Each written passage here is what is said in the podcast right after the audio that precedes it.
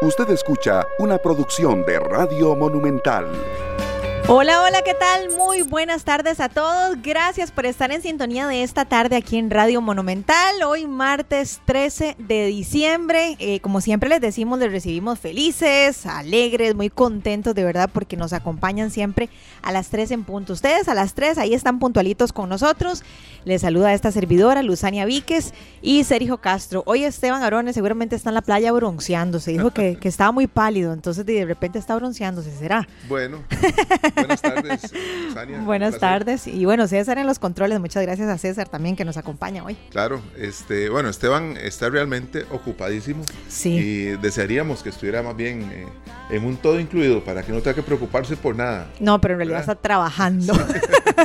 Todos, muchos compañeros nuestros están con algo que es maravilloso para, para Central de Radios, para Monumental y todas las emisoras del grupo, ¿verdad? La idea es, es pulir lo que se está haciendo, seguir creciendo con las mismas sugerencias que ustedes nos dan todos los días, así que bueno, hay muchos encargados de equipo y, y bueno, muchos eh, directores y personas que están en esta reunión. Así que bueno, aquí estamos, como siempre, al pie del micrófono para llevarles a ustedes la mejor información y la buena música que no puede faltar. No puede faltar. No, eso sí que no, Dios guarde. Esta canción Ven a cantar de la hermandad. Son muchos artistas juntos, Hernaldo Zúñiga, Manuel Mijares, Pandora, Yuri y muchos. Y realmente la hemos utilizado varias veces porque sentimos cada vez más la necesidad de, de juntarnos, uh -huh. ¿verdad? De buscar esos grupos de amigos, eh, familia que tal vez hace mucho no vemos y uno le puede decir, venite, cantamos un rato, escuchemos música, veamos alguna película de Navidad o no de Navidad, pero esa unión que es tan necesaria, por eso iniciamos con Ven a cantar.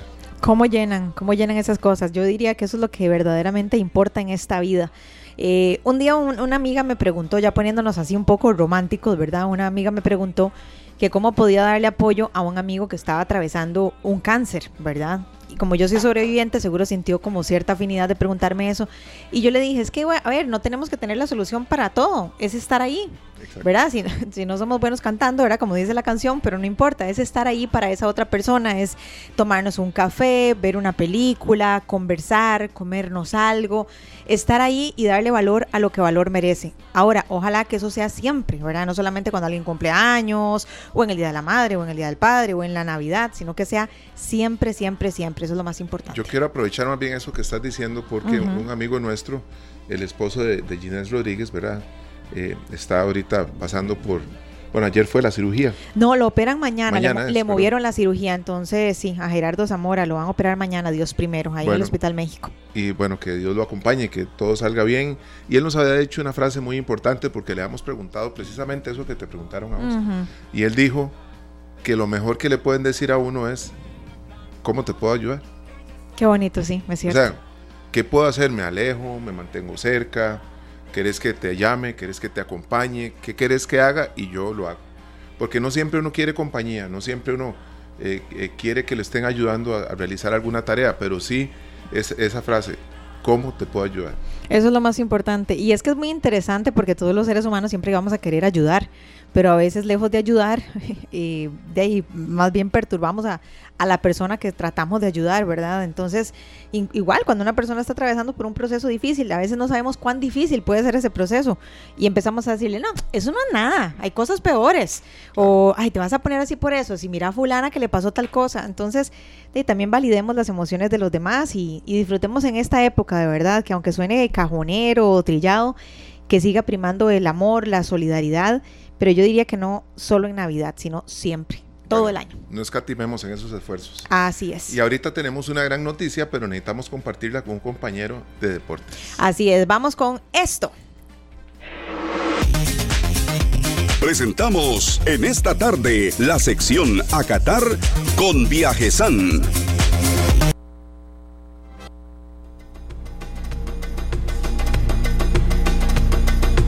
Las 3 con 11 minutos y bueno, nosotros felices porque en esta sección tenemos a un compañero que sabemos que puede estar muy feliz con este resultado. Le damos la bienvenida a don Alex Mazón, Luzania. A don Alex Mazón, a quien le agradecemos muchísimo que nos atienda porque sabemos que ha estado muy afectado de la garganta y hoy le dijimos, don Alex, necesitamos conversar con usted, así que tómese un tecito o algo para que nos atienda. Muchas gracias, don Alex, ¿cómo le va? Todo bien, Luzania, Sergio. Pues aquí estamos. Me he tomado buenos té, me han chineado con un té de jengibre. Ajá. Y me ha hecho un efecto. He estado, he estado bastante mal, pero ahora estamos bastante mejor. Yo creo que ya estoy de vuelta.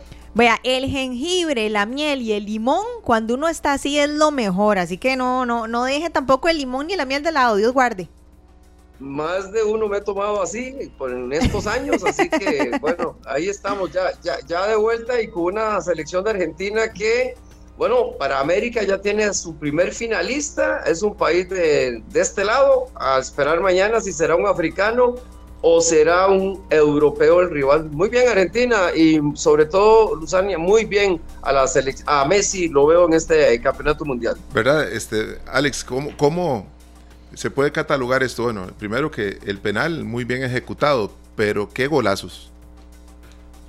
Qué golazos. Ah, sí, sí, sí, no, Ante una selección que en los primeros 20, 25 minutos le cuento que no se lo puso fácil a Argentina, le costaba pasar de media cancha a la selección de Argentina, pero fue cuestión de hacer ese primer gol y creo que ya lo resintió, lo resintió Croacia, no pudo recuperarse y vimos a una muy buena versión de, de, la, de Argentina que creo que, que esperará el contendor el día de mañana. A Messi lo veo muy entonado, es más, lo veo diferente a otras ocasiones, lo veo más agresivo, porque Messi ha sido una persona muy pasiva, eh, ha sido una persona muy, muy, muy, muy él, ¿verdad? Que no le gusta llamar mucho la atención, sino que la, la, llama con la bola en los pies en el terreno de juego.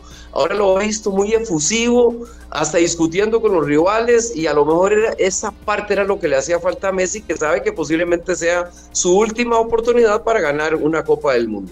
Don Alex, ¿cómo vio usted el desempeño de Croacia? ¿Qué siente que faltó en Croacia? Porque ayer justamente hablábamos de este mismo tema y es que muchos decían, es que no sabemos qué va a pasar porque los dos son muy buenos. ¿Qué siente usted que le faltó a Croacia cuando lo vemos jugando contra Argentina? ¿Será rapidez? ¿Será intensidad? ¿Estrategia? ¿Qué podríamos decir que es? yo creo que resintió el primer gol. Yo creo que Croacia estaba para hacer el partido obligando a Argentina a atacarla. Y vimos una Croacia, por eso decíamos que los primeros 25 minutos, sin que recibiera el gol, yo vi una bien a Croacia, le costaba la selección de Argentina.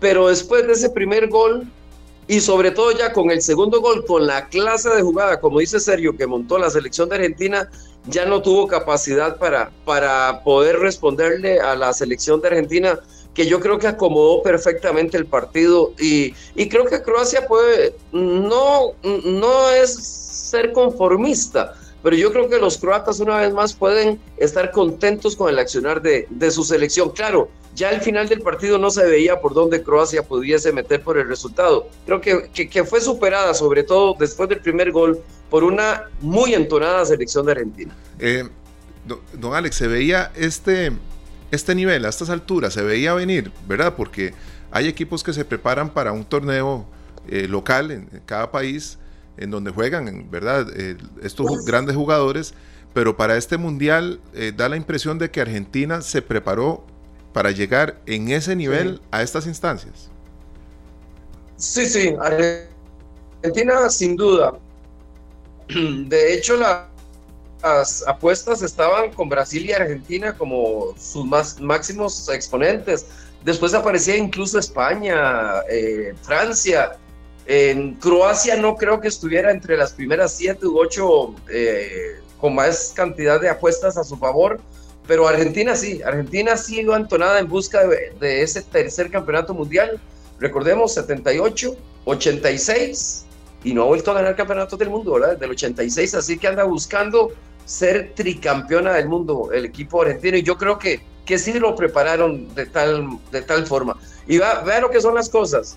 Resulta que Argentina tiene al técnico Scaloni, que como futbolista no fue gran cosa, ¿verdad? Fue, fue un futbolista término medio hacia abajo, nunca trascendió. Jugó en el Racing de Santander, ¿verdad? Resulta que Marruecos, que es otro de los semifinalistas, su técnico también jugó en el Racing de Santander y fueron compañeros. Coincidieron muy poco porque eh, se lesionó Scaloni y tuvo que abandonar la institución y el técnico de Marroquí también se lesionó, pero formaron parte de un, de un equipo como el Racing de Santander, que en España está en segunda división y prácticamente en los puestos en los puestos de abajo y lo tengo referenciado porque Santander es la región de mis papás entonces por eso yo sigo al Racing y se da esta casualidad que estos dos técnicos vea usted vistieron en algún momento la camiseta del Racing de Santander. Qué belleza. Vea qué curiosidad, qué interesante este dato. Eh, em, Don Alex, ¿usted considera que ahora Messi, haciendo alusión a lo que usted mencionaba hace un ratito, que vimos a Messi muy, de muy empoderado, siente justamente usted eso, que Messi está asumiendo el rol de, de líder que se necesita en estas instancias más que antes? O sea, lo siente más, creo que esa sería la palabra, empoderado. Don Alex. Totalmente de acuerdo. Ah, ok, ahí Totalmente de acuerdo. Lo veo más enchufado, lo veo más empoderado, lo veo lo veo más metido en el grupo y totalmente de acuerdo en que él sabe que los años pasan, que ya está llegando a 35 años, que es posiblemente su última Copa del Mundo, está llegando a su quinto campeonato mundial, aunque en el primero no jugó, pero sí, creo que él está totalmente mentalizado y por eso le, ve, le noto esa agresividad que a lo mejor a Messi le hacía falta para incluso arrastrar al resto de sus compañeros, que a los argentinos eh, en el fútbol tampoco hace falta mucho empujarlos, ¿verdad? Porque por lo general son, son, son bastante metepiernas. No, no, no dan nada por perdido, ¿verdad? Ellos este, están jugando con una intensidad diferente y tenemos mucho que aprender en esta región, ¿verdad? No hablo tanto de, la selección de nuestra ni el fútbol nuestro, sino en la región eh, de Centroamérica. Alex, cuando uno ve a Messi que lo llevan ahí en el área, que muchos jugadores en, nuestra área estarían tirados en el piso, esperando que piten un penal. Y él no, él va más bien metiéndole más fuerza, como con más agallas, y dice, no, esto es un pase gol, ¿verdad? Y como, y, como lo intentó Croacia, porque varias veces vimos que habían tres croatas delante de Messi, hasta cuatro, que es lo que le llaman la jaula, ¿verdad? Para, para que no pueda salir de la jaula. Pero y es que el, don lo tiene Messi, es decir, todavía con su edad eh, él hace diferencia y la hizo el día de hoy creo que la ha hecho, le ha aportado a la selección de Argentina que, que, cada fecha, cada partido me parece viene mejorando en su fútbol y ya totalmente entonada para este séptimo partido que sería el próximo domingo, si Dios lo tiene bien, contra Francia o contra Marruecos. Don Alex, y bueno, eh, haciendo alusión ahora al partido de mañana de Marruecos y Francia, eh, ¿qué nos puede decir? ¿Qué espera usted? ¿Cómo ve estos, estos dos equipos que están bastante fuertes? Y yo creo que Marruecos ha sido la sorpresa mundial para todo el mundo, ¿verdad? Total, Marruecos es otro que ya puede darse por satisfecho de, de, lo que ha hecho. Los 34 millones de habitantes que tiene Marruecos no le van a reclamar absolutamente nada si mañana no, no son los vencedores ante una de las favoritas, ¿verdad? Que conforme el torneo iba pasando y pese a las ausencias importantes de Benzema, de Benzema, de Kipembe, de Kanté, cinco ausencias de primerísimo nivel que muchos hubiesen sido titulares, de Pogba, que hubiesen sido titulares en este equipo de Francia, yo creo que Francia luce como, como favorita. Marruecos Creo que el problema que va a tener Marruecos es que a su hombre en punta, su hombre, su delantero más peligroso, acumuló tarjetas y no va a poder estar en el partido de mañana frente a Francia. Pero aún así Marruecos no va a regalar nada. le va a costar a Francia posiblemente hacer el primer gol y ya si se pone por delante en el marcador Francia, creo que puede manejar mejor el partido. El problema sería si Marruecos es el que se pone por delante en el marcador, porque ahí la cuesta se le pone arriba al equipo francés, pero yo creo que sí es favorito Francia para sacar el resultado. Sí, Marruecos sin querida es otra cosa, ¿verdad? Definitivamente. Sí, Y, lo va a notar, es un equipo que solamente ha recibido un gol en esta Copa del Mundo y fue un autogol en un partido que ya lo tenía controlado ganando la Canadá 2 por 0. En la historia de mundiales Solo tres equipos han llegado con menos goles que Marruecos. Bueno, mejor dos, mejor dicho dos. La selección eh, de Argentina en, 1930 o Uruguay, no, no tengo clara, fue una de estas dos selecciones. Se da otra selección que llega sin recibir anotaciones y ahora con solamente un gol es Marruecos. Así que el trabajo que ha hecho este equipo marroquí, Alemania me parece que era la otra, en el 74 que llegó sin recibir anotaciones y ahora llega Marruecos recibiendo solamente un gol y fue autogol. Bueno, imagínense, nosotros vamos a estar atentos a, esta otra semifinal. Ya mañana entre Marruecos y Francia y viendo, don Alex, cómo llegan jugadores que son compañeros de equipo, porque eso no lo hemos hablado, como son Messi y, bueno, probablemente, ¿verdad? Si gana Francia, se enfrentarían dos compañeros de equipo que son líderes en sus selecciones, Mbappé y Lionel Messi. Y, y Hakimi, eh, eh, Exacto. ¿Verdad? Eh, porque han sido jugadores, compañeros en el PSG. Hoy Luka Modric se enfrentó a Messi. La primera vez que se enfrentaron fue hace 16 años. Fue el primer partido de Messi anotando gol con la camiseta de Argentina. Y fue el primer partido de Modric vistiendo la camiseta de Croacia. 16 años después, ambos jugadores se enfrentan con la número 10 de cada una de sus selecciones. Y es muy probable que sea el último mundial para ambos, ¿verdad? Modric cumpliendo 37 años este año y Messi 35. Sí, es probable, Modric dijo que Sí, Modric dijo que, de, que si le alcanza la cuerda, él sigue, ¿verdad? Porque él representa mucho en Croacia. Claro. Y Messi, Messi lo que dijo fue que él ya sabe que tiene cierta edad y que va a ser muy complicado llegar al próximo torneo, que será en tres años y medio, ¿verdad? No son cuatro años, sino que, que va a ser en junio del, del 2026. Pero veremos, veremos qué nos dice el tiempo, ¿verdad? don Alex, ahora que estamos hablando de, de la despedida de estos jugadores, Aprovecho para preguntarle, eh, ¿cuál es su apreciación de la despedida de, Cristiano, de con todo esto que ha pasado, con tantos dimes y diretes? Eh, la verdad es que, no sé, a, mí, le cuento a título personal, a mí me dolió mucho verlo llorando y ver que no se pudo despedir como él anhelaba de, de, toda la, de todos los fanáticos. Muy triste, muy triste, a pesar de haber anotado un gol en cada una de sus cinco copas del mundo, de haber ganado una Eurocopa, de haber ganado todo con el Real Madrid, de haber ganado muchas cosas con sus diferentes equipos, él quería darle a su país el campeonato mundial. Creo que no ha sido la mejor forma de salir del Manchester United. Creo que no fue la mejor forma de, de participar en esta Copa del Mundo con un par de suplencias. Se habló de algunas indiferencias con compañeros. Creo que sí, que, que, que algo triste que hasta su compañera salió dando, la hermana y la compañera eh, postearon ahí cosas muy feas ante, los que, ante los detractores, porque hubo un momento en que el 70% de los portugueses querían que Cristiano fuera suplente. El 70%, uh, imagínense, el goleador histórico de Portugal. para estos partidos la gente ya no quería. Qué fuerte, qué fuerte, un 70%, desconocía ese número, qué impactante. Sí, la verdad nos, dolió muchísimo a, todos ver que, no se pudo despedir como él anhelaba de toda la fanaticada. Pero bueno, don Alex, le agradecemos muchísimo por todo este reporte y por siempre estar con la mejor disposición y esperamos que siga mejor de la garganta para poderlo seguir molestando. No, me extraña, con mucho gusto aquí, aquí estamos, me están chineando de buena manera para, estar totalmente restablecido. qué bueno, qué Igualmente, muchas gracias, Alex. Que se recupere pronto, muchas gracias. Con gusto. Bueno, nosotros felices de poder contar con el aporte de don Alex Mazón, ¿verdad? Uno de los grandes conocedores de una institución en, el periodismo deportivo de Costa Rica y seguimos con nuestro programa. Hemos presentado en esta tarde la sección A Qatar con Viajesan.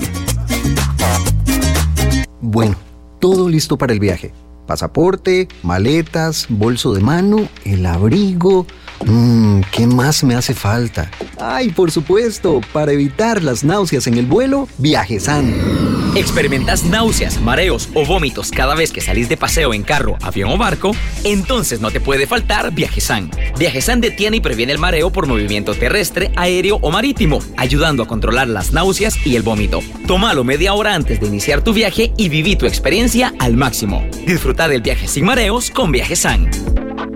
Las, cuatro, perdón, las 3 con 34 minutos en esta tarde. Estamos nosotros en una tarde maravillosa, ¿verdad? Con un sol espectacular, con frío, eso sí, pero con música que no puede faltar en estos momentos en los que la Navidad está cada vez más, cada vez más cerca. Y Luis Miguel Gallego Basteri, nacido en Puerto Rico. El Sol de México. Sí, qué interesante, ¿verdad? Porque nació en Puerto Rico, pero muchos piensan que nació en México y hay otros que piensan que es italiano, pero es que tiene varias nacionalidades también. y aparte él vivió acá en Costa Rica una temporada también siendo muy niño. Ya después se fue para México y lo adoptaron como el Sol de México. El Sol de México. Como nos, recordaba ahora nuestro amigo Manuel Avendaño. Un temazo, por cierto. Un temazo de verdad. Y este disco de Navidades, eh, yo creo que para los que tienen música de Luis Miguel, si no lo tienen y lo pueden tener ahí a mano, el disco completo es lindísimo. Ahora en las plataformas que uno puede descargar el disco completo, eh, vale la pena. Es del 2006 y ya se convirtió en un disco casi que infaltable. Hay artistas en los que de los que uno ya espera, ¿verdad? Ese, ese, ese tipo de temas navideños. Uno de ellos es Luis Miguel, lo veíamos también con el artista, con Mariah Carey también, ¿verdad? O sea, que uno dice Navidad y ya Ariana Grande se estaba abriendo mucho camino con temas navideños. Eh, lo hemos visto con José Luis Perales también. Y bueno, el Sol de México, que insisto, nunca va a pasar de moda, ¿verdad? ¿Verdad que no? Nunca, nunca, nunca, nunca. A pesar de ser ya un, un, chiquillo de 52, 53 años. Es primillo tuyo casi, ¿verdad? 52 años. Imagínate vos, imagínate un chiquillo un añito nada más. bueno, y muy importante, hablando de Luis Miguel, que cuando vienen conciertos, muchas de las entradas que salen a la venta salen con el precio en dólares. Sí. Sí, eso pasa, eso pasa y ahora estamos hechos, me van a disculpar la expresión, pero estamos hechos un sancocho, porque entonces vemos que el dólar bajó, pero entonces decimos, ¿y será que sube? ¿Y será que qué hago? ¿Es que compro dólares o no compro? ¿Me espero? ¿Pago el préstamo? ¿No pago el préstamo? ¿Qué hago? Bueno, Hoy vamos a ayudar a esclarecer todas las dudas que podemos tener y que tal vez no conocemos a fondo porque no, no, somos expertos en el tema económico, pero hoy vamos a hablar con un experto. Justamente hemos invitado a Juan Pablo Arias, él es economista de la Bolsa Nacional de Valores. Juan Pablo, qué gusto que nos acompañas, de verdad, bienvenido. Mucho gusto, el placer realmente es mío poder compartir un poco con ustedes. Bueno, no, nos da un placer enorme. Juan Pablo, ¿qué es lo que está pasando que hemos visto en los últimos días? si no sé si hasta meses podríamos decir, que, que, hubo un bajonazo importante en cuanto al monto del dólar. Un día de estos hablábamos aquí en cabina que cuando uno necesitaba hacer alguna conversión, uno tendía a hacer eh, el cambio y subirlo casi a 700 y ahora casi que va para 600, ¿verdad? ¿Qué es lo que está pasando? Sí, lo que ha venido sucediendo es que desde aproximadamente hace un año, el Banco Central ha tomado la decisión de trasladar el riesgo cambiario que antes lo asumían ellos como tal a través de las variaciones en sus reservas y paulatinamente lo ha venido transfiriendo al mercado. ¿Qué significa que lo viene transfiriendo al mercado? Básicamente es eso, que ahora encontramos más volatilidad.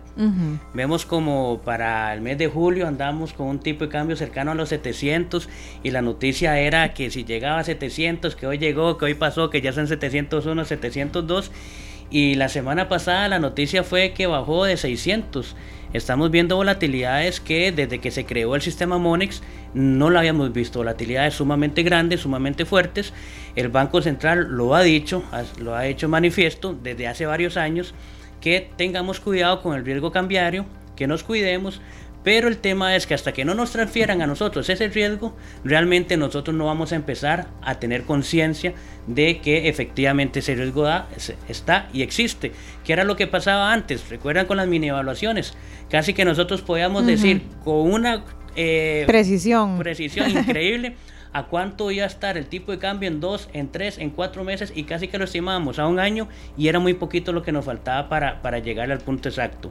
Hoy realmente es casi que muy difícil poder decirle a usted eh, con, con, bastante, con una probabilidad alta que el tipo de cambio dentro de tres meses o dentro de un año va a cerrar en tal monto. ¿Por qué? Por esa misma volatilidad. Entonces ahora sí ya empezamos a sentir, por ejemplo, los que tenemos ingresos en colones y préstamos en dólares, ahora sí ya estamos empezando a sentir esa volatilidad y hemos estado como en un, eh, en un sub y baja ¿verdad? Ha sido un carrusel de emociones a mediados de año. Todo el mundo quería que no, cambiémonos el préstamo de, de dólares a colones porque el tipo de cambio está muy alto, etcétera y hoy más bien los que tienen préstamos en colones quieren pasarse a colones porque el tipo de cambio está muy bajo. Entonces esas son la, la, educación que nos ha venido trasladando en cierta parte el Banco Central para aprender sobre este tema, aprender qué es el riesgo cambiario, si yo estoy realmente capaz de poder asumir eso, si yo gano en una moneda, lo ideal es endeudarme en esa misma moneda si no lo hago, saber que voy a tener esas volatilidades y uno ponerse, eh, básicamente hacer escenarios, lo que uno le llama escenarios de estrés, pero eso es como muy técnico, ¿no? Simplemente sí, en, español, ¿cómo sería eso? En, español uno dice, ¿me alcanzará a mí la plata en el bolsillo si el tipo de cambio sube a 700? ¿Me alcanzará a mí mi dinero, el salario, si el tipo de cambio sube a 800?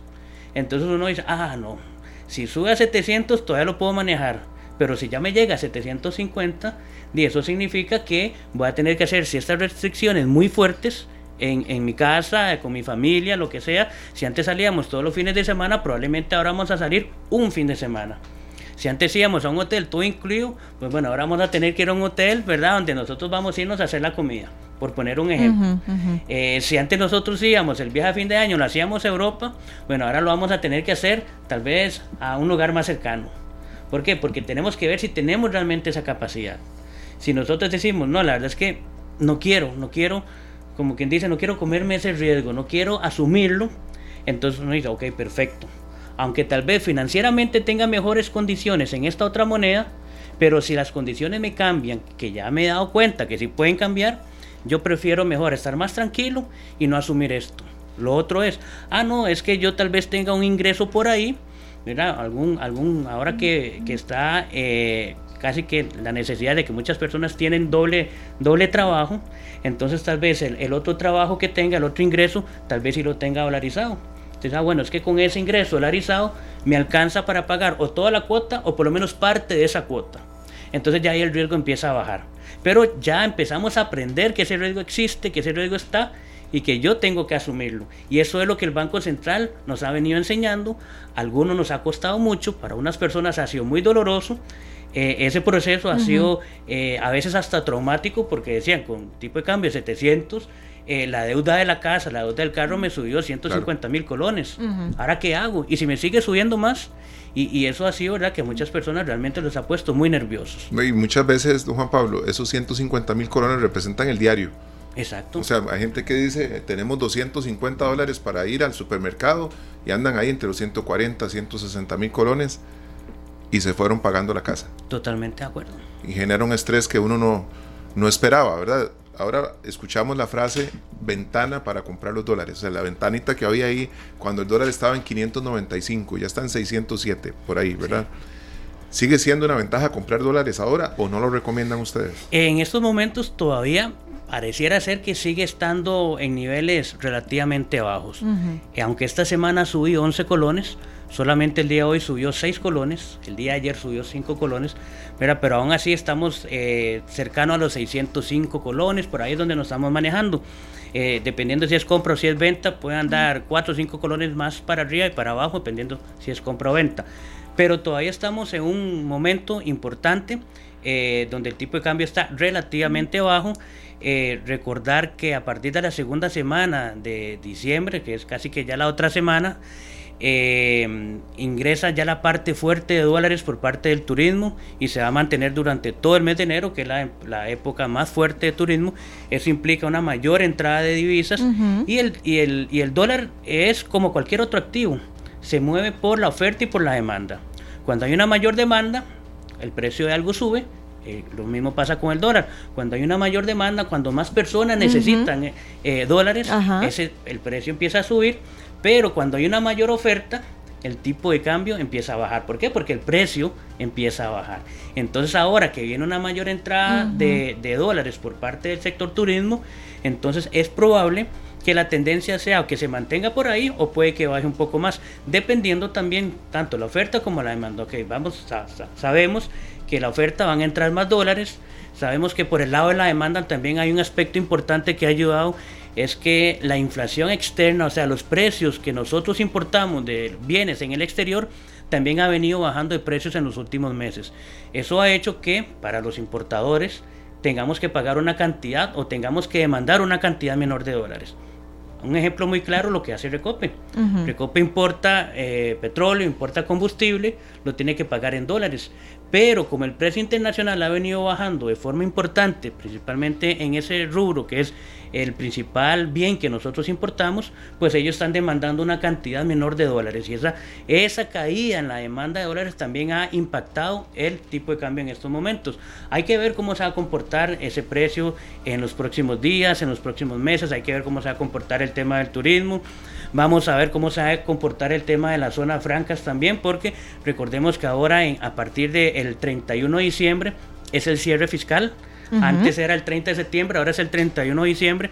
Eso quiere decir que a partir del 31 de diciembre tenemos dos meses y 15 días para hacer el pago del impuesto de renta.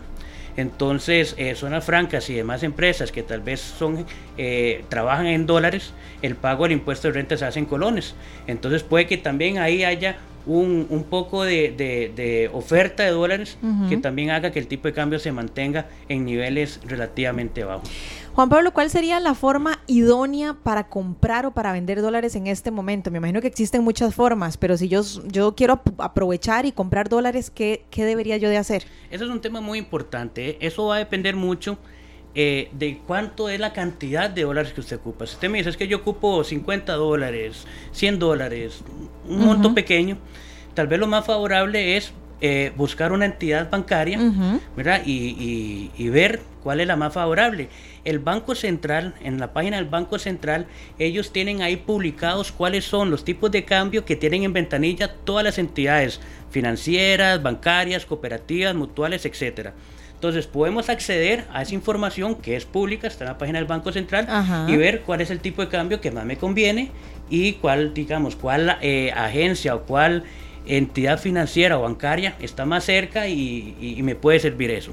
Ahora, si ya estamos hablando de montos mayores, por ejemplo, de mil dólares o cercano a los mil dólares, lo ideal es hacerlo a través de Central Directo. ¿Y qué es Central Directo? Central Directo es una plataforma que tiene el Banco Central, donde se negocia, se le llama eh, un mercado mayorista. Uh -huh. ¿Por qué? Porque ahí negocian los bancos, negocian las financieras, eh, negocian las entidades grandes, pero también nosotros, las personas físicas, podemos entrar a ese mercado y negociar directamente con ellos.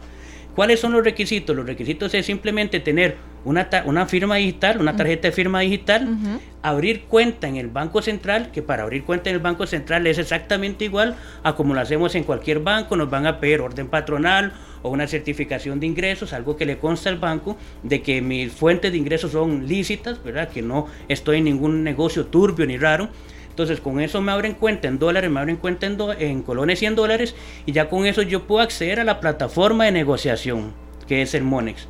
Esa plataforma en estos momentos eh, funciona de 12 mediodía a 1 de la tarde. Entonces ahí yo puedo negociar. En, una, en esa hora solamente, de 12 sí, a 1. Okay, correcto. Antes ajá. el Banco Central lo tenía de 8 de la mañana a 4 de la tarde. Ajá. Ya ha venido reduciendo los horarios de forma considerable para poder para que el mercado digamos sea un poco un poco más líquido. Uh -huh, eh, uh -huh. un tema de política monetaria. Entonces uh -huh. ahorita lo tienen solamente una hora. Vamos a ver si ya con el tipo de cambio hacia abajo el Banco Central vuelve otra vez a como estaba antes y amplía un poquito los horarios de negociación, que de todas maneras siempre al consumidor a las personas, a las empresas, a los hoteles, por ejemplo, importadores, exportadores, siempre nos va a servir esa opción, porque esa opción siempre, siempre, siempre va a ser mejor, va a ser más rentable que ir a cualquier entidad financiera. ¿Por qué? Porque ahí voy a estar negociando directamente con todos los grandes participantes. No importa, lo puedo, aunque hayan ofertas de 3 mil dólares, de 5 mil dólares, inclusive hay ofertas, yo he visto ofertas de 2 millones de dólares. Uh -huh. Santo Dios. Ajá. Exactamente, que son bancos importantes que llegan y, y lo Yo puedo llegar ahí con mis mil dólares. Con mil dólares. Bueno, no los tengo, pero yo podría. Y pone, ya sea que le quiera uh -huh. comprar mil dólares o que quiera vender mil dólares. ¿Cuál es el consejo? Ah, no, pero es que yo no ocupo mil, ocupo 900. Uh -huh. Bueno, compre mil y los otros 100 los puede vender en ventanilla. Mm. O, o, necesito 1200 dólares. Bueno, compre 1000 y los otros 200 los puede comprar en ventanilla. Pero ya se sabe que con esos 1000 se está ahorrando y no es poquito, ¿verdad? Estamos hablando de que eh, hay diferenciales de 3, 4 hasta 5 colones respecto a lo que está en, en, ventanilla. Entonces, es una muy buena opción para las personas, para las empresas que tal vez eh, negocian un poco más intensivo en moneda extranjera. Si yo soy importador y necesito ahora en diciembre o en enero pagar mis importaciones, bueno, revise eh, esa, esa nueva opción y tal vez le pueda salir más cómodo que la que le está ofreciendo en estos momentos la entidad financiera. Don Juan Pablo, acá nuestra amiga Yasmín eh, Sofía Quiroz nos dice que se pregunta que por qué ha bajado tanto el dólar, pero la tasa básica pasiva tiende a subir. Y si baja el mínimo, ¿hay alguna proyección para el próximo año? Sí, y más bien para explicarle a ella que conforme va subiendo la tasa de interés local, en este caso la tasa política monetaria, que es la que hace que la tasa básica pasiva empiece a subir, pero entre más sube esa tasa, el tipo de cambio tiende, a bajar. Eh, pero, ¿cuándo va a bajar? Cuando el aumento en la tasa local sea mayor que el aumento en la tasa internacional. En este año hemos visto que tanto la tasa local, o sea, la, la que emite el, o la que pone el Banco Central, versus la tasa internacional, que es la que maneja la Reserva Federal, que son las dos tasas de referencia más importantes que hay acá, ambas han venido subiendo.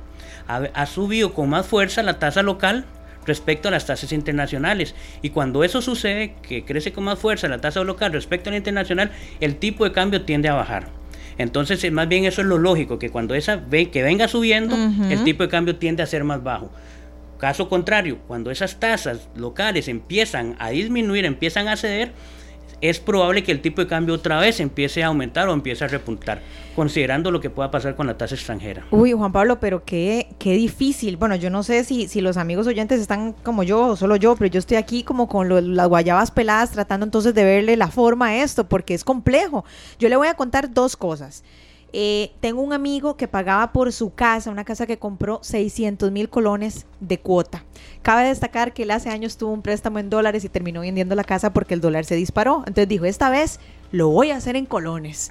Empezó a pagar 600 mil colones y ahora está pagando 1.200.000 por mes. Vea la, la diferencia tan abrupta. Eh, y por el otro lado, tengo un amigo y le comento que hace poco quiso cambiar el carro. Y entonces, eh, igual yo, yo le decía, no, tiene que hacerlo en, en colones, pues si uno gana en colones, hay que enjaranarse en colones, ¿verdad? Pero me comentaba que en dólares le daban una tasa fija a tres años. Entonces me decía Lucy, aunque el dólar aquí subiera a 700, yo, yo pagaría más con la tasa que me están ofreciendo en colones. Entonces, Juan Pablo, aquí, ¿qué hacemos? Digamos, para las personas que nos están escuchando ahorita, en el carro, en la oficina, y quieren comprarse una casa, quieren comprar un carro este próximo año, este 2023, ¿cómo yo hago un análisis de mis finanzas para tomar la mejor decisión? Luciana, eso que me está comentando, aunque no parezca, es positivo. Sí, es. Hace dos, hace tres años, Ajá. ¿quién hacía ese ejercicio? Nadie. Sí, es cierto. Nadie lo hacía. Sí, es cierto. El, el hecho que hoy las personas estemos haciendo ese ejercicio de decir, y si sube a 700, ¿me alcanza o no me alcanza? Eso significa que hemos aprendido educación financiera. Entonces ya eso es un punto positivo. Qué ¿verdad? salvada, ¿verdad? Exacto. Pero la educación, digamos, no es fácil. Por eso cuando uno va a la universidad, a uno le cuesta y uno tiene que esforzarse. Entonces, si queremos seguir aprendiendo, tenemos que seguir como empapándonos más, ¿verdad? Poniendo atención a, a- a- a ciertas recomendaciones. Y, y en ese sentido, ¿qué es lo importante? Eh, justamente hacer esas evaluaciones que hace su amigo. Bueno, quiero sacar el préstamo en dólares, gano en colones. ¿Qué pasa si suba a 700? Ah, no, aún así me es más rentable que se saco el préstamo en colones. Ok, perfecto. ¿Y qué pasa si suba a 750? ¿Y qué pasa si suba a 800? Haga el mismo ejercicio, póngalo un poco más alto. ¿Verdad? Entonces, ¿tiene la capacidad? ¿Aún así le sale más barato? Sí. Bueno, entonces, ya habiendo hecho ese análisis, entonces ahora sí, la recomendación es, si le salió más barato, entonces endeúdese en esa moneda extranjera, aunque se gane en colones. ¿Por qué? Porque ya usted hizo su análisis, que es algo muy similar a lo que hacen los bancos. Los bancos en esas pruebas de estrés que hablábamos al principio, básicamente lo que hacen es, bueno, vamos a ver si esta persona, si el tipo de cambio sube, si el tipo de cambio baja, tiene la capacidad de poder seguir pagando la cuota, porque a los bancos tampoco le interesa ni le sirve que la gente entre en morosidad. ¿Por qué? Porque eso le disminuye a ellos los ingresos, le disminuye las utilidades. Entrar en morosidad, en el fondo, a nadie le sirve. Ni le sirve a los bancos, ni tampoco le sirve al, al- al usuario, al consumidor del, del préstamo. Porque se va a ver manchado en caso de que no pague, porque va a tener que hacer un esfuerzo mayor. A nadie le sirve. Entonces, los bancos hacen ese trabajo, pero también nosotros ya tenemos que ir haciendo ese trabajo. Si usted me dice, no, yo hice ese análisis, y estoy dispuesto a aceptar ese nivel de riesgo, pues adelante, perfecto, hágalo. La misma recomendación que si fuéramos a comprar un par de zapatos. Vaya a diferentes lugares, vaya a diferentes bancos, vaya a diferentes entidades financieras. Ahora inclusive podemos revisar con las cooperativas. Las cooperativas están ofreciendo condiciones muy atractivas eh, para el tema de inversiones y condiciones muy atractivas también en el tema de préstamos. Bueno, revisemos a ver cuáles son las condiciones, comparemos. No nos quedemos solamente con el banco con el cual nosotros siempre hemos estado ahí, con el banco con el cual siempre nos han depositado el salario ahí, y ahí tengo mi tarjeta, y ahí tengo mi fondo de pensión, y ahí tengo todo. Revisemos otras opciones. Y cuando vamos a ir a comprarnos una camisa, una blusa, pasamos por cuatro o cinco tiendas, bueno, pasemos por cuatro o cinco entidades bancarias y veamos cuál me ofrece una mejor condición. Esta semana, bueno, la semana anterior estuve hablando también con, con una amiga y ella tenía su préstamo de toda su vida, lo ha tenido con una entidad financiera. Y yo le dije, y una pregunta, ¿ya usted fue a hablar con la entidad? A ver, con este aumento en tasas, hay bancos que inclusive están negociando, están diciendo, bueno, hagamos un trato. Eh, yo voy a tratar de mantenerle la misma tasa, no la voy a subir, o le voy a congelar esta tasa por tres meses, por cuatro meses, etcétera. Pero vaya y hable con su banco a ver qué condiciones le ofrece. Si no son condiciones que dicen, no, es que la verdad no le podemos ofrecer nada más, así es como están las condiciones, pasa esto y esto, bueno, vaya a otros bancos. Realmente hay bancos que podrían estar interesados en su crédito y le dicen, pase el crédito para acá, es un crédito hipotecario, no importa, nosotros no le cobramos o le cobramos un monto menor de la valoración de la garantía, le, si le cobramos 5%, le vamos a cobrar solamente un 1%, etcétera. Revisen las condiciones y, y, en el fondo es un tema es un tema de mercado. Uno tiene que estar donde esté más barato y donde le ofrezcan las mejores condiciones. Donde el sol mejor nos caliente. Incluso en temas de hipotecas, don Juan Pablo, que puede que uno tenga una hipoteca, esté confiado, tengo 5 o 8 años de estar pagando Exacto. esta hipoteca con este banco y pueden haber ofertas en bancos cercanos que pueden mejorar por mucho la cuota mensual y algunas condiciones que puedan ser beneficiosas Exacto, a largo tal vez plazo. usted no lo sabía porque usted está acostumbrado a pagar la misma, la, la misma cuota. Inclusive usted dice, no, pero yo estoy bien. Sí, claro, estás bien, pero puede estar mejor. Ujú, ujú. Pero a 50 mil colones, 100 mil colones que uno se puede ahorrar por mes, son, son sin- es, es dinero, son recursos que se sueltan y que uno los puede disfrutar con su familia, uno los puede disfrutar para estudios, uno los puede disfrutar para cualquier otra actividad que nunca nos va a caer mal un dinerito adicional. Don Juan Pablo, ¿usted cree que para este año, para este 2023, se vislumbra una, una mejora en la economía del país, en términos generales? ¿Qué cree usted? Porque cuando se vino lo de la pandemia y el tema de los contenedores y todo era como, todo se visualizaba tan gris, ¿verdad? Yo siento como que vamos viendo la luz ahí poquito a poco, ¿o estoy equivocada? ¿Qué cree usted? No, yo también opino muy similar a usted. Pero vea que vacilón, si usted me hubiera hecho esa misma pregunta hace un año, yo le hubiera dicho, no, el 2022 un año que pinta fantástico. Y todavía llegó enero, y enero fue muy bueno. Recordemos que en noviembre, diciembre, el, el crecimiento de la producción, ¿verdad? Medio a través de- del- del IMAE, venía creciendo muy fuerte. Y en enero también creció muy fuerte, la economía venía muy fuerte, muy sólida. Las economías internacionales parecían estar muy sólidas. Pero se vinieron eh, lo que le llaman la policrisis, ¿verdad? Se vinieron todo tipo de crisis, crisis geopolítica en febrero, Sí, la 24 de febrero pasó lo de Rusia con Ucrania, eso provocó que las materias primas empezaran a subir, eso provocó que los bancos centrales tuvieran que actuar incrementando las tasas y todo se nos complicó y el año realmente se nos puso de cabeza. Entonces, ahora usted me hace esa pregunta, yo le digo, bueno, hay que tener prudencia. Parece que el 2023, Ujú. el primer semestre va a estar igual que este año, va a estar complicado, va a estar duro.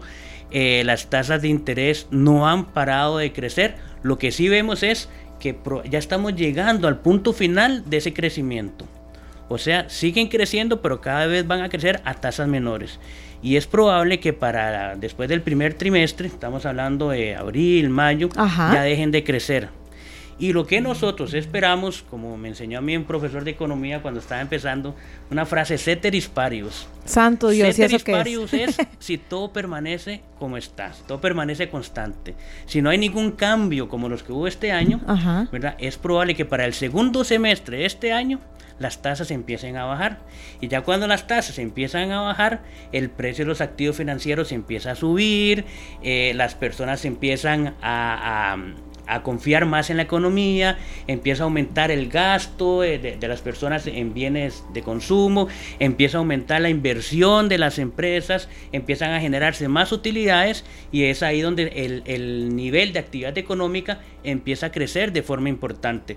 Pero eso lo vamos a ver para el segundo semestre de este año. Sin embargo, hay que ser positivos. Hemos visto que a nivel local eh, el panorama no ha estado mal, el panorama ha estado bien. Vemos eh, los últimos datos del Ministerio de Hacienda, dice que la recaudación fiscal por vía de ingresos ha aumentado más de lo que se esperaba, eso es importante. Hemos visto eh, superávits primarios. eh, que son, bueno, obviamente Cuando hablamos de super- superávits primarios, ¿cuáles son los superávits primarios? superávit, para entenderlo, es la diferencia entre ingresos y gastos que tiene el gobierno, que tiene el- el- la entidad central. Ya hemos visto que sin contar el monto de intereses, ya estamos generando más ingresos que lo que estamos gastando. cosa que nos ha costado mucho llegar a eso. Claro, cuando metemos los intereses, ¿verdad? Bueno, ya, ya ahí sí otra vez volvemos a un déficit. Pero teníamos bastante tiempo en no encontrar esa, eh, esa situación de que nuestros ingresos primarios menos nuestros gastos primarios eran, eran positivos y eso es bueno para la economía. El tema que se logró aprobar los eurobonos también le da una confianza al mercado. Eso también ha sido importante para el tema de, que el tipo de cambio siga bajando y no solamente para el tipo de cambio, le da más confianza al mercado, le da más confianza a las personas que en el fondo somos los que movemos la economía, las personas, las empresas. Eh, y, eso, y eso viene siendo positivo. Entonces no hay que verlo todo como negativo, no es que venimos aquí a armar las noticias, el tema internacional sigue estando complicado, Estados Unidos está cerca de la recesión, Europa ya anunció que es probable que vayan a tener unos meses de recesión, pero a nivel interno parece que vamos mejorando, entonces eh, estamos como un, primer semestre, ¿verdad? con cosas positivas y con retos importantes y en el segundo semestre pareciera que ya las cosas sí van a mejorar de forma importante.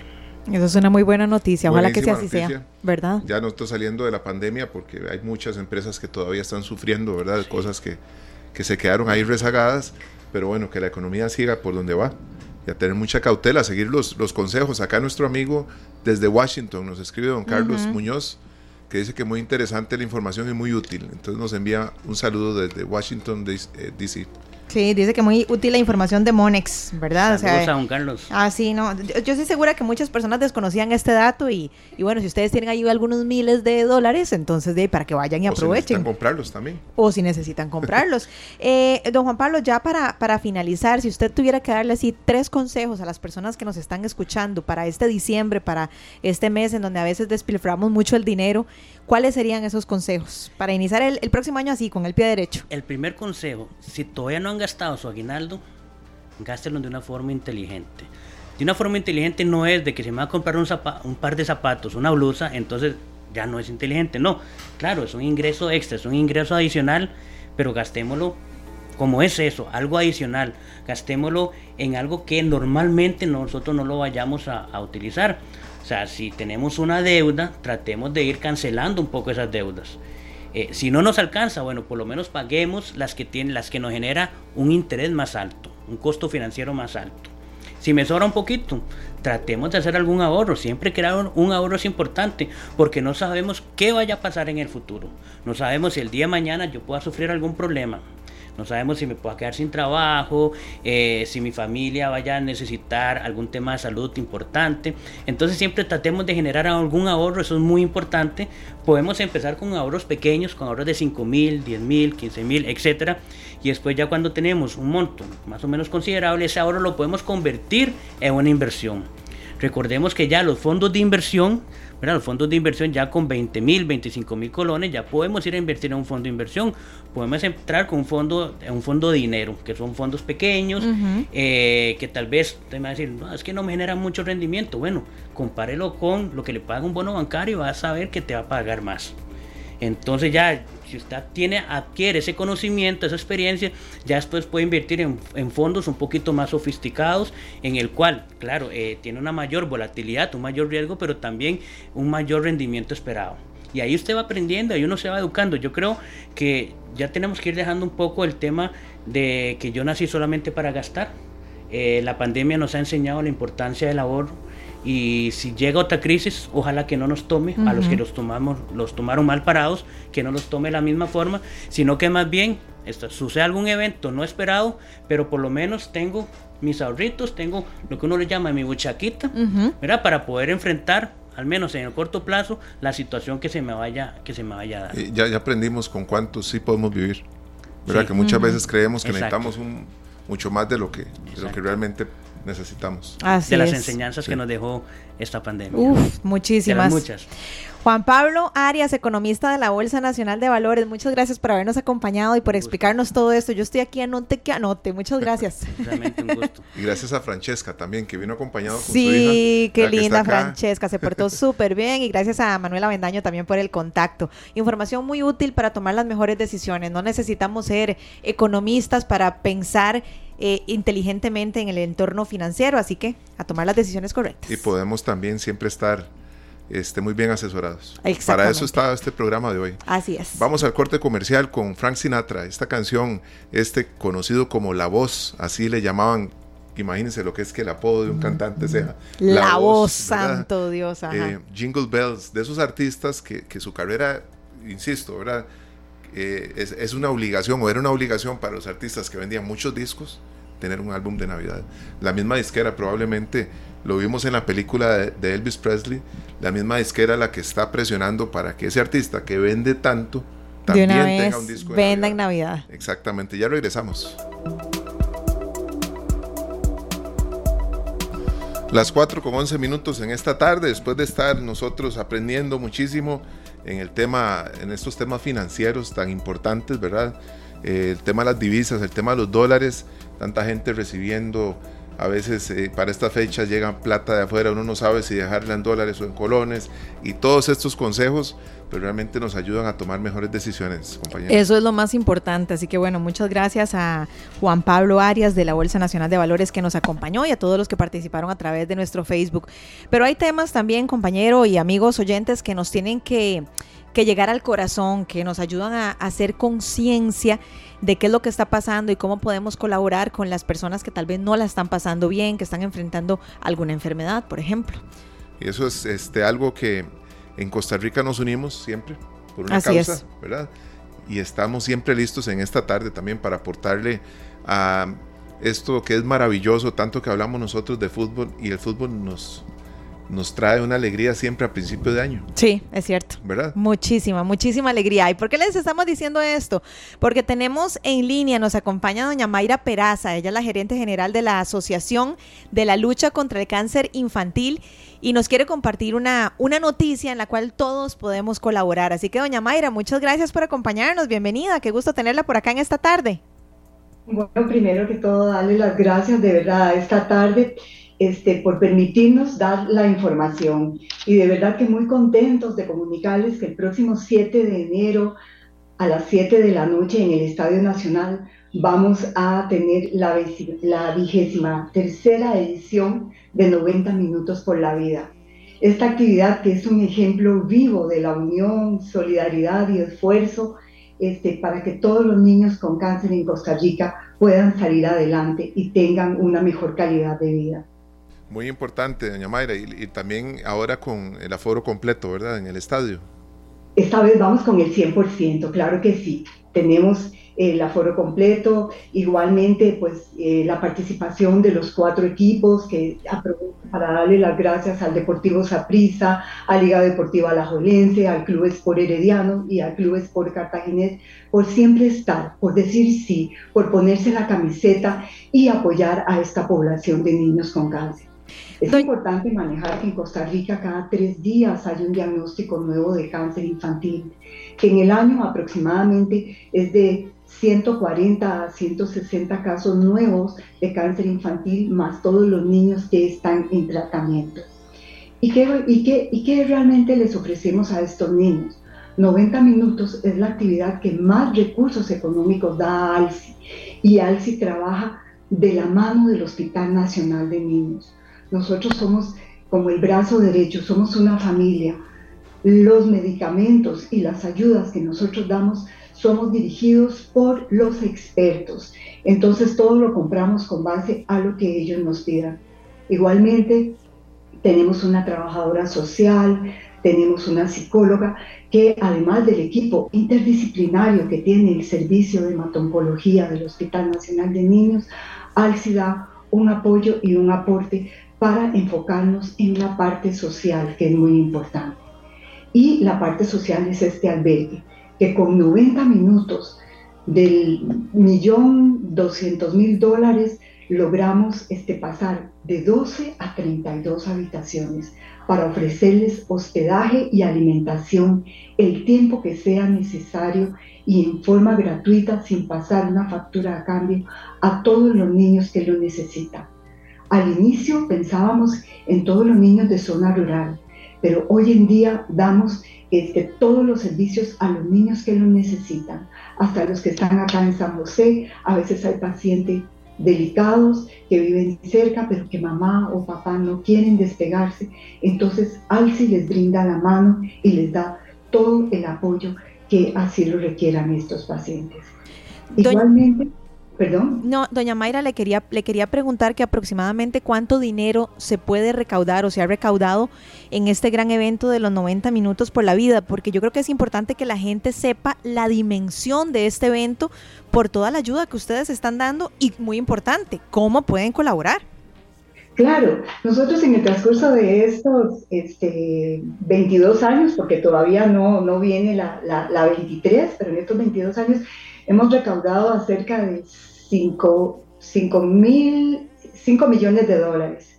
Es un aproximado que nos ha permitido hacer este albergue y que este, nosotros le damos equipo y medicamento a todos los niños. Y si lo vemos anualmente, nosotros tenemos este, un presupuesto de 460 millones de colones, de lo cual 90 minutos nos da un 50 de lo que es el presupuesto. Por eso es una actividad tan importante. Por eso nosotros instamos al pueblo de Costa Rica para que nos ayude el 7 de enero, que compremos una entrada de 90 minutos, 6 mil y 7 mil colones son los precios y vamos a ver un evento mágico, una noche hermosa, una noche donde realmente este, la familia se une.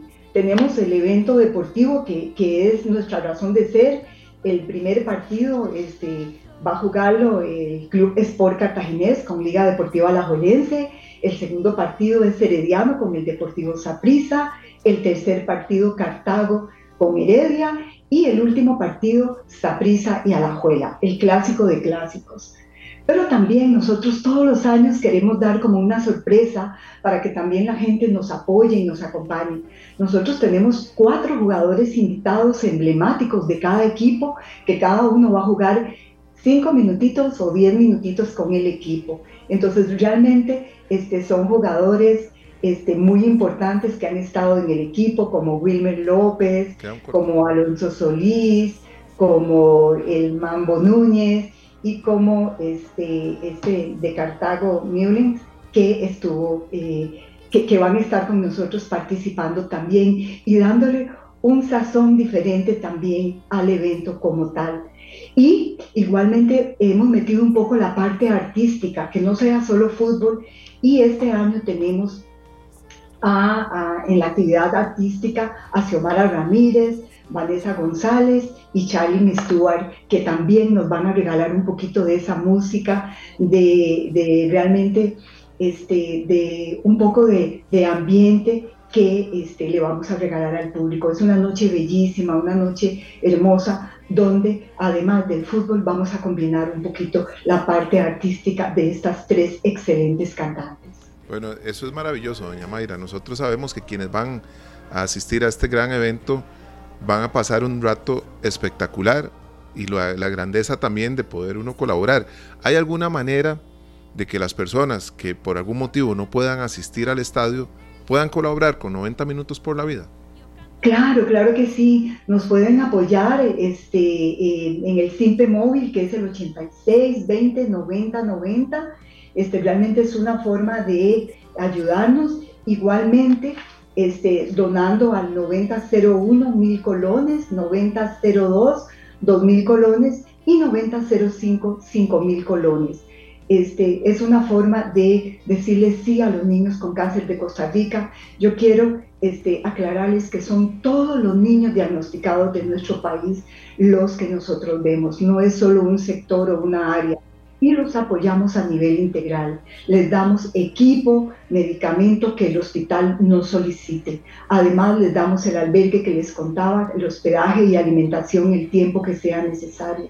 Les compramos algunos medicamentos este, que la caja no tiene, que nosotros podemos apoyarlos. Igual ALSI tiene campañas de detección temprana. ¿Y cuáles son las campañas de detección temprana? Es donde le informamos a todo el pueblo de Costa Rica sobre los síntomas más frecuentes de la enfermedad. Vamos de frontera a frontera todas las escuelas públicas y privadas de nuestro país este, dando la información sobre la detección temprana. Y es muy importante, un diagnóstico a tiempo en un niño puede salvarle la vida. Entonces, es parte de la lucha que nosotros tenemos. Y por supuesto, no se nos puede olvidar la parte recreativa de estos pacientes. Son niños igual que cualquier niño, nada más que está enfermo. Entonces nosotros le llevamos actividades, muchas actividades recreativas para que el paciente se sienta motivado y, este, y realmente tenga muchas ganas de seguir luchando en ese difícil momento que están pasando. Entonces, realmente que nosotros instamos a todo el pueblo de Costa Rica a que compre una entrada, a que vaya al CIMPE al 86 20 90 90, compre su entrada o de una donación para los 90 minutos, porque es el momento de decirle sí a un niño con cáncer. Es el momento de verdad de ponernos la camiseta que este año igualmente este, nosotros invitamos a la afición a ponerse la 10, nos vamos a poner la 10 sin distingo de color para así lograr que nuestro, nuestro mayor sueño, que es este curar a nuestros pacientes y darles muy buena calidad de vida. Doña Mayra, quisiera que, hagamos como un recuento entonces de el día, la hora, el lugar y muy importante, en dónde compran las entradas, por favor. Claro, este, el día 7 de enero a las 7 de la noche en el Estadio Nacional las entradas se compran en specialticket.net. También las estamos vendiendo acá en la asociación. Pueden comprarlas desde el Simpe Móvil al 86 20 90 90 y nos traen el voucher inmediatamente al este, les imprime el QR de las entradas. Entonces es muy sencillo, realmente es un excelente regalo de Navidad para nuestros pacientes con cáncer. El precio está comodísimo, 6 mil y 7 mil colones comprando una entrada y así vamos a apoyar a estos niños que tanto lo necesitan. Y lo más importante, que vamos a tener el presupuesto para el 2023 este, para que todos los niños que ya están en tratamiento y los que van a ser diagnosticados en ese año les podamos este, ofrecer una muy buena calidad de vida, tanto en equipos, medicamentos, apoyo emocional, apoyo social, que realmente es un gran reto para nosotros y hasta el día de hoy lo estamos este, logrando. Bueno, doña Mayra, nosotros le deseamos muchos éxitos, le decimos eh, de nuevo que los micrófonos de esta tarde quedan abiertos y disponibles para seguir promoviendo los 90 minutos por la vida y todas esas causas maravillosas que ustedes tienen siempre. Bueno, de verdad que muchísimas gracias, que Dios los bendiga y de verdad nuevamente los esperamos el, el 7 de enero en el Estadio Nacional para además de que es una actividad mágica y hermosa donde la familia disfruta, no van a haber barras, el espectáculo es hermoso, tenemos nuestros cuatro equipos tradicionales, además tenemos música, eh, una noche familiar, pero una noche de solidaridad y amor para estos niños que lo necesitan. De verdad que a ustedes esta tarde, muchas gracias este, por apoyarnos y, este, y también igualmente los esperamos. Muchas gracias, doña Mayra, muchísimos éxitos, que tenga una linda tarde. Igualmente. Bueno, nos atendió doña Mayra Peraza, gerente general de la Asociación de la Lucha contra el Cáncer Infantil. Ya saben, si ustedes quieren apoyar esta noble causa, esta causa llena de amor, 7 de enero, 7 de la noche en el Estadio Nacional. Bueno, y les recordamos, si desean hacer un aporte en efectivo, lo pueden hacer al SIMPE 8620-9090 de la Asociación Lucha contra el Cáncer Infantil. Igual pueden enviar un mensaje de texto al 9001 por mil colones, 9002 por dos mil colones y 9005 por cinco mil colones. Vamos al corte comercial y ya regresamos. Muchas gracias. Santa llegó y llegó a la ciudad. Esta tarde. Ya. Bueno, las 4 con 31 minutos y claro que Santa Cruz llegó a la ciudad y va llegando. Con este frío uno sabe que está cerca, ¿verdad? Porque realmente cada día, hoy en la mañana, que fui a, nadar. Ajá. Ay, qué valiente. La piscina era, este, una maravilla. era no una decir- terapia, era una terapia. Una terapia psicológica de que yo puedo, yo, creo puedo, que fue yo un puedo. castigo porque no fui un- unos días de la semana pasada y creo que yo le doy fue un castigo. Bueno, eh, pero pudiste hacer ejercicio, Sí. qué bendición. Pero sí, en esta época navideña es una época hermosa, en donde el sol, pero a la vez el frío, de ahí los vemos todos los días. Pero bueno, queremos eh, invitarte a vos que nos estás escuchando por si, si ustedes tienen algún emprendimiento, algún negocio, por si necesitan algún tipo de asesoría, y es eh, que que se la crean, que eso es lo más importante, que se la crean, porque Back Credomatic cree en cada uno de ustedes. Créetela más que nosotros creemos en vos, empoderemos a las pymes con la mejor asesoría y las mejores condiciones del crédito, precisamente para que esas pymes sigan creyendo. Banca para el Desarrollo, Back Credomatic, si quieren conocer más información, si quieren entender de qué les estamos hablando y cómo Back los puede apoyar, muy fácil. Ingresen a backcredomatic.com. Y bueno, estamos hablando de, de muchos temas navideños en los últimos días porque es una época hermosa, preciosa, divina. Pero también ayer les decíamos que queríamos hablar eh, de con diferentes eh, personas a cargo de las municipalidades en los diferentes cantones y para ver qué están preparando, ¿verdad? Para todos los pobladores, para todos los ciudadanos. Bueno, escuchamos este ayer al alcalde de Barba de Heredia. Ajá, en donde están correcto. listos para que suelten incluso las mascaradas, ¿verdad? Así es que el chilillo no lo van a guardar ni porque es Navidad. Así Hay es, que estar listos. completamente. Y hoy viajamos hasta Cartago para hablar con el alcalde de la, de la ciudad de las Brumas, ¿verdad? De nuestra antigua metrópoli, don Mario Redondo, que nos va a contar cómo se prepara la provincia de Cartago a través de la municipalidad para celebrar esta Navidad. Hola, muy buenas tardes, don Mario. Qué gusto que, que nos acompaña aquí en esta tarde. Bienvenido.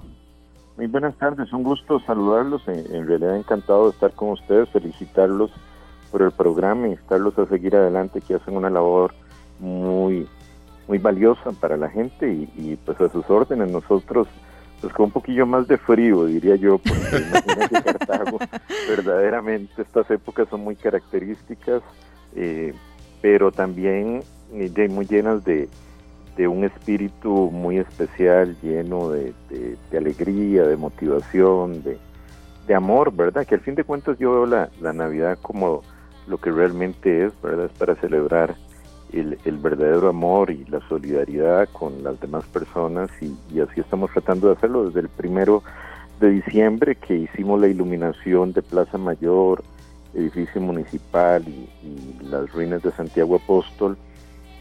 Hemos estado con múltiples actividades. Cuéntenos un poquitito de, de qué le espera a, a todas las personas del pueblo, porque yo estaba leyendo por acá y estaba viendo, Mario, que hasta van a tener música, o sea, van a tener comparsas, bandas, personajes de fantasía, juegos de pólvora. Cuéntenos un poco de cuándo será eso, a qué hora y todo para yo anotar e irme para allá. Claro, puede venirse cualquier día. En realidad, desde el primero de diciembre iniciamos con un- una iluminación, con un concierto, con un juego de pólvora eh, maravilloso, 500 mil luces que eh, pusimos en diferentes atracciones.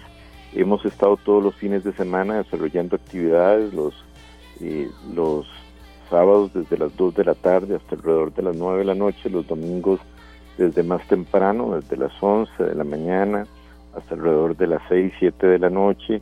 Hemos tenido diversos grupos, conciertos, hemos tenido eh, grupos de coros navideños, eh, presentaciones de teatro, eh, decir, magos, eh, hemos tenido comparsas, hemos tenido eh, pues personajes de fantasía y, pues múltiples actividades. Vamos a seguir eh, esta, esta semana también, el pasado mañana 15, inaugurando ya un portal viviente en las ruinas de la parroquia y adicionalmente eh, una feria de emprendedores también con objetos navideños en la Plaza Mayor. Paralelamente a esto, el fin de semana vamos a tener también actividades eh, similares a las que ya he indicado, además un concierto con, con don Eric León y la Jungla y algunas otras atracciones, la premiación de una serie de, de competencias que hemos venido desarrollando. Hemos ido a los 11 distritos del Cantón Central de Cartago, hoy están en dos distritos eh, y en cada uno de estos distritos hemos hecho competencias de baile, de canto, de platillos eh, alusivos a la época navideña. Hemos ido escogiendo ganadores por cada distrito y el domingo será la gran final también ahí. Igualmente en el anfiteatro tendremos conciertos y en el Museo Municipal una eh, chocolatada el 22 eh, de diciembre en horas de la noche, en donde también... ¿Ya nos hizo la boca agua, don Mario? Sí, definitivamente, y con este frío yo creo que una oportunidad para, para compartir, para disfrutar. En realidad nos tiene muy satisfechos observar la, la carita de los niños, eh, que son los que más han disfrutado de todas estas actividades. Cuando se va a cada uno de los distritos, desde las 2 de la tarde hasta las 7 de la noche, igual llevamos espectáculos de magia, personajes de fantasía, comparsas, eh, inflables y, múltiples actividades. Regalamos ahí eh, pues alimentos especiales para esta época, los primeros 200 niños que lleguen. En realidad ha sido un llenazo en todos los distritos a donde se ha asistido. Don Mario, este, yo quiero hablar un poquito sobre este portal vivo. Ay, sí, yo, yo también. ¿Será como me lo estoy imaginando? Sabemos que para mucha gente eso es sumamente atractivo y, creo que, que, eso es maravilloso. Sí, sí, sí, definitivamente me parece que es una, una posibilidad para que la gente pueda ver animalitos en vivo. Estamos haciendo todo un operativo, obviamente que eh, guardar condiciones para garantizarles a ellos un, buen trato. Nosotros tenemos el centro de bienestar animal, de cuidado animal, un veterinario que es funcionario de la institución y hemos estado coordinando precisamente todos los detalles para que la gente se pueda acercar y pueda ver eh, un, portal muy especial, además de ver la iluminación de la Plaza Mayor y de eh, la municipalidad, etcétera, que estoy seguro que lo van a disfrutar. Hay muchos lugares para sacarse fotografías y en realidad viera las filas, las filas que se hacen eh, para observar o para sacarse fotografías en cada una de las diferentes atracciones que tenemos. además de, actividades que realmente motivan ahí, los niños cantando, participando de, muchas actividades, los jóvenes, grupos de baile también, y, pues esto es lo que nos motiva, a darle un poquito de alegría después de dos años de pandemia y, de una restricción en, en todo este tipo de actividades, esta es la posibilidad de que de que la gente pueda disfrutar en este mes de diciembre de una manera especial. Por supuesto que sí, don Mario. Creo que lo hemos hablado aquí en, esta tarde con varios entrevistados. Siento como que este es el primer año en donde empezamos a ver la luz, ¿verdad? Ahora sí, como que sentimos que ahora sí vamos de salida. Eso no quiere decir que vamos a bajar la guardia, pero sí sentimos más, más luz en el camino.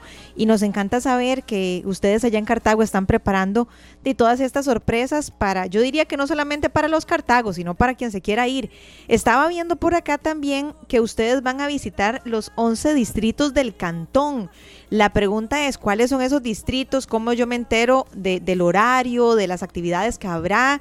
No sé si usted nos puede comentar o si hay alguna página donde tengan para, de, para que todas las personas de los distritos sepan exactamente qué tipo de actividades habrá. Claro.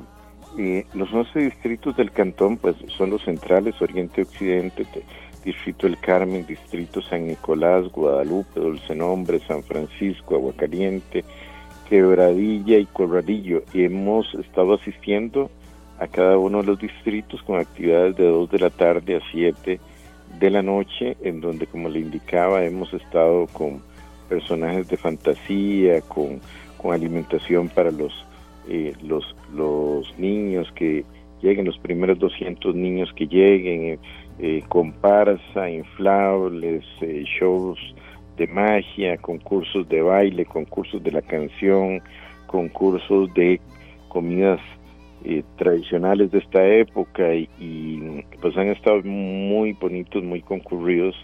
En este momento se están realizando dos, uno en el distrito occidental y otro en el distrito oriental y pues así vamos a, a continuar, además de, como le decía, con múltiples otras actividades eh, este jueves 15 y después el, el sábado y domingo de manera muy especial, eh, también tratando de, bueno, vamos a premiar a los ganadores de cada uno de los diferentes distritos y, pues vamos a tener también una serie de conciertos y actividades muy especiales el sábado.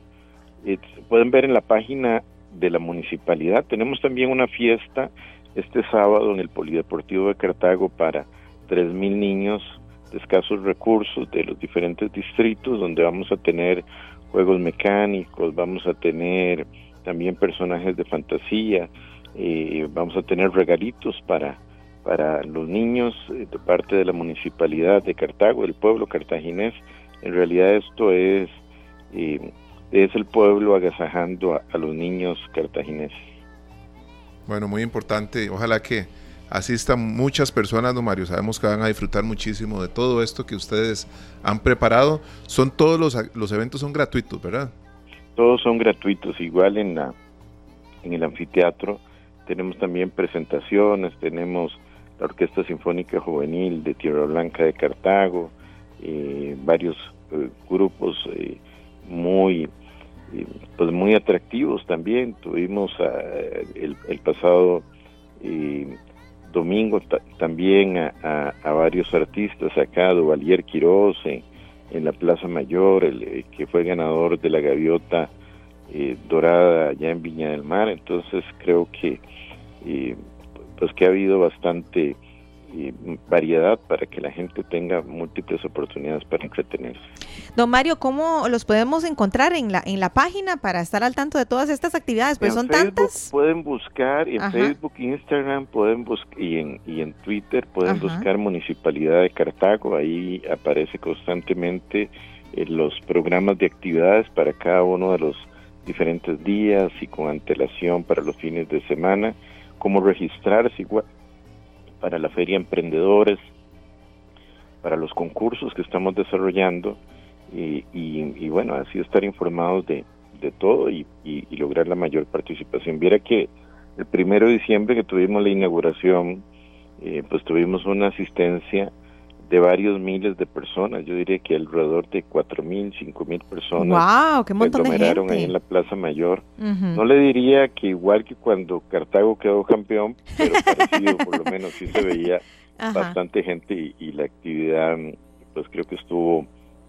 atractiva y, lucida para, para diversión de la gente, que repito, es lo que eh, creemos que se lo merecen. La salud mental sigue siendo un tema de trascendental importancia y esto permite eh, que la gente pueda de, distraerse un poco, llenar su, su mente de, cosas sanas. También es como un tema de prevención.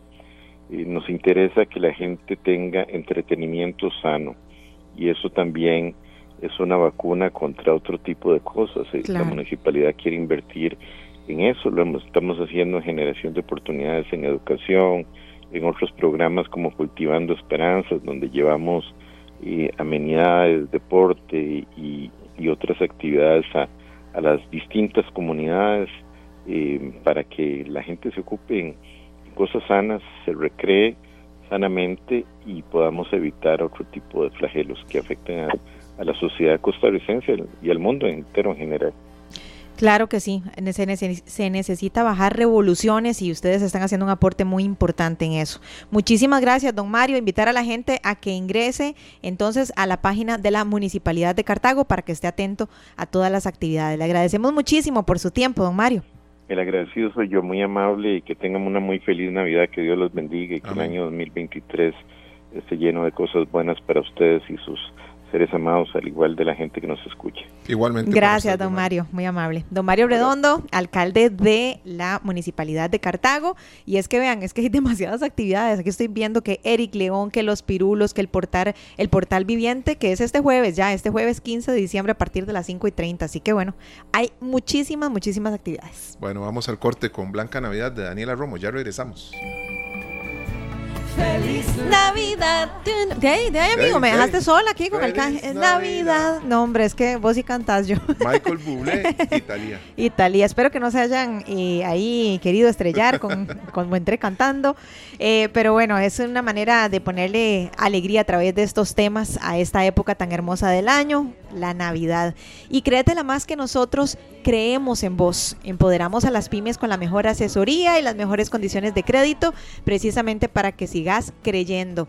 Banca para el Desarrollo BAC Credomatic. Y si quieres conocer más información, saber de qué te estamos hablando y cómo puedes recibir ese apoyo y esa asesoría, ingresa a backcredomatic.com.